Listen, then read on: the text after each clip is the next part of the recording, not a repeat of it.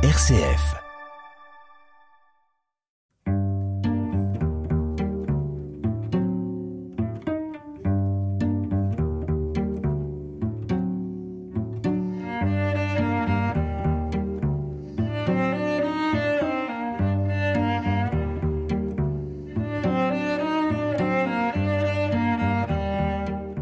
Bonjour, aujourd'hui je reçois le frère Jean-Marc. Jean-Marc, bonjour. Bonjour. Frère Jean-Marc, vous êtes à l'abbaye d'Assé, non pas Assé pour nos amis de l'Orne, mais Assé, A-C-E-Y, tout près de, à 20 km de Dole, dans le Jura. La dernière abbaye cistercienne actuelle en Franche-Comté. Vous êtes donc un moine cistercien, vous avez été père abbé à Tamier et père abbé il y a encore quelques années ici à Assé cisterciens, ce qu'en Normandie on appelle les trappistes, à Soligny, la grande trappe, qui est connue dans l'ordre. Les cisterciens et cisterciennes, quelle est leur spécificité? Ce sont des moines, comme tous les moines, donc des hommes et des femmes qui choisissent de n'avoir aucun apostolat direct, mais qui se disent et se veulent au cœur de la vie de l'Église et du monde pour prier, intercéder et être en quelque sorte des témoins de la présence de Dieu dans notre monde déchristianisé ou un monde où on pense guère à Dieu.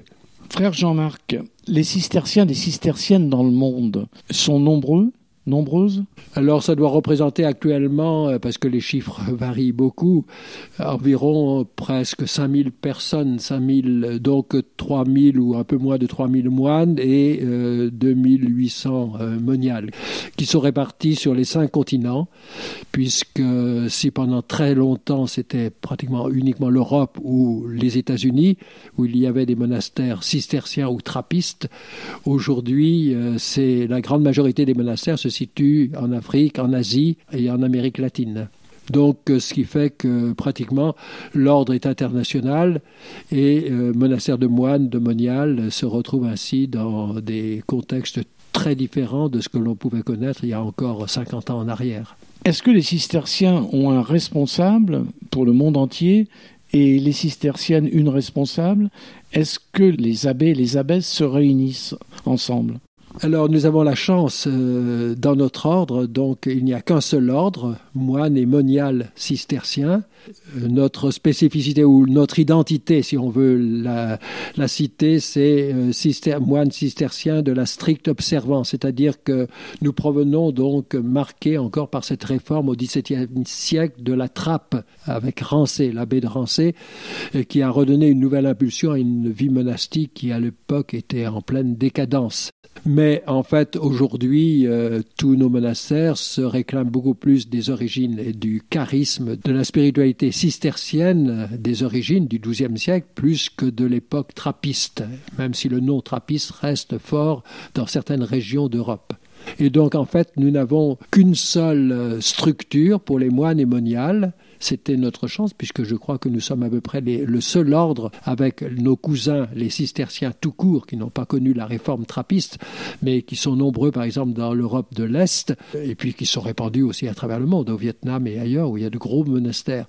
L'essentiel, c'est que, et c'est vraiment une grande chance, nous sommes pratiquement un ordre mixte à tous les niveaux aussi bien euh, l'abbé général qui est à Rome, euh, quand il y est, parce qu'il voyage beaucoup pour euh, rencontrer les, monastères, que ses collaborateurs, les conseillers, qui sont de différentes nationalités et de différents hommes et femmes.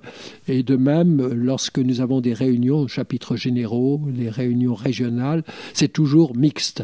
Et c'est une grande chance parce que vraiment, on profite ainsi de la diversité des tempéraments, des mentalités, et on s'enrichit euh, considérablement. Je crois que ça donne tout un élan et un caractère pour nos communautés et pour la vie de l'ordre, une grande richesse en tout cas.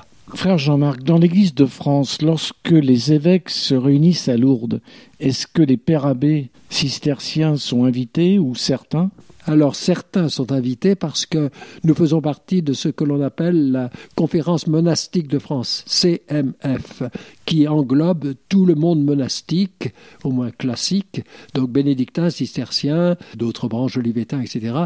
Et donc ils se réunissent chaque année. Il y a un bureau Et il y a donc quelques membres qui représentent euh, cette conférence monastique auprès de la conférence des évêques de France, et à Lourdes en particulier. Vous-même, vous avez été pendant de nombreuses années père abbé à Assé, dans le diocèse de Saint-Claude, le Jura. Une abbaye comme celle d'Assé, elle a des liens importants avec euh, l'église diocésaine, avec l'évêque, avec les différentes euh, instances les liens sont forts avec notre diocèse et notre évêque qui est là depuis seulement deux ou trois ans, qui compte beaucoup sur nous. Il venait du nord de la France. Euh, il était très en lien avec le monastère du Mont-des-Cas qui était proche de chez lui, de ses origines et de son ministère. Et donc c'est quelqu'un qui apprécie la vie monastique et qui vient assez souvent nous voir. La chance aussi de notre diocèse, c'est que nous avons trois communautés qui sont bien vivantes sur notre diocèse. Donc des Clarisses à Poligny, une communauté qui date de plus de 600 ans en arrière et qui est très vivante, et puis le Carmel de Saint-Maur qui est au-dessus de Lons-le-Saunier.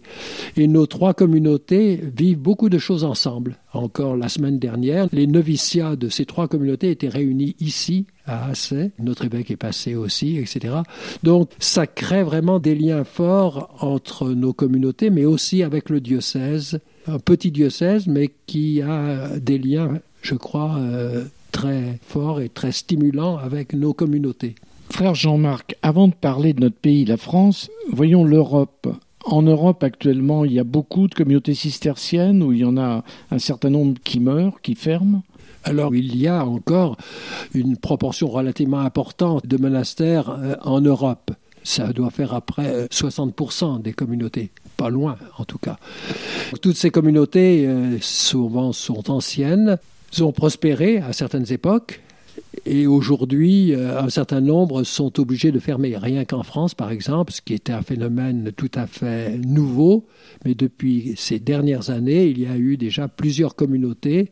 Euh, je peux en citer, par exemple, comme la Melleraie donc pas loin de Nantes, comme euh, les neiges en Ardèche, comme le désert à côté de Toulouse. Mais d'autres communautés déjà un peu avant avaient fermé du côté des Moniales, par exemple Upsy dans les Vosges, ou bien euh, Belleval, euh, Pas-de-Calais, la Grâce-Dieu proche de chez nous, dans le Doubs, et des communautés qui rayonnaient, qui avaient en particulier, qui étaient des pôles pour les diocèses, pour l'accueil, etc. Et c'est navrant de voir que dans une France qui est plus déchristianisée, on a besoin de ces pôles et ces communautés, faute de renouvellement, sont obligées de fermer.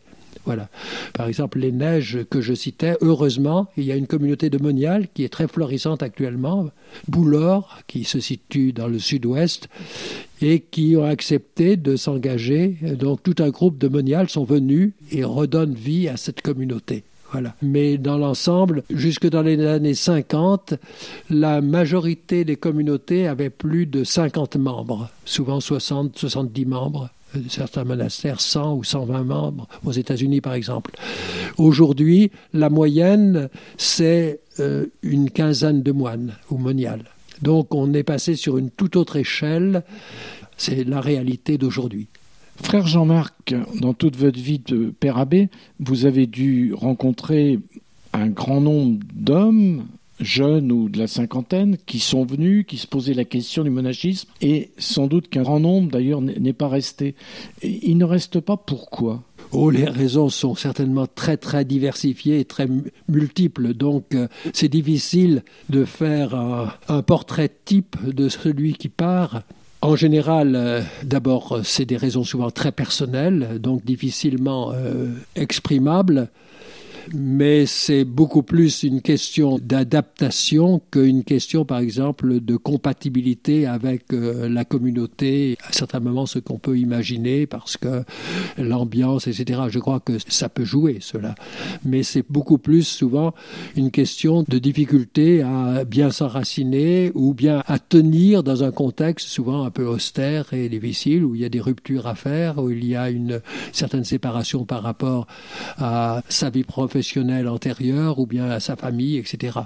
Et actuellement, en France, il y a un certain nombre de jeunes regardants, novices, qui sont dans des abbayes nos communautés, donc, qui ont diminué fortement en nombre en général, connaissent euh, pratiquement toutes euh, euh, un manque de renouvellement. Il y a euh, ici et là un jeune euh, garçon, fille qui, rentre encore euh, autour de la trentaine ou un peu moins. Mais c'est vrai que c'est un, gros problème parce que nos communautés vieillissent et se renouvellent peu. Par conséquent, il y a tout un déséquilibre qui se produit et qui n'aide pas des jeunes à entrer dans une communauté. C'est un peu le cercle vicieux où des jeunes euh, pensent à la vie monastique, mais se retrouveront dans un cadre qui sera plus difficile à vivre parce qu'ils seront assez seuls de leur génération et puis avec une part d'austérité qui est peut-être euh, du fait de relations réduites au niveau de personnes du même âge, de la même sensibilité. Voilà. Donc c'est la réalité de nos communautés qui n'est pas propre à notre ordre. On retrouve cela dans, dans les différentes composantes de la vie religieuse euh, aujourd'hui en France et qui pose problème. Et en même temps, nous sommes confrontés à cette situation les jeunes, on les retrouve surtout plutôt sous d'autres cieux, dans d'autres continents. Frère Jean-Marc, merci.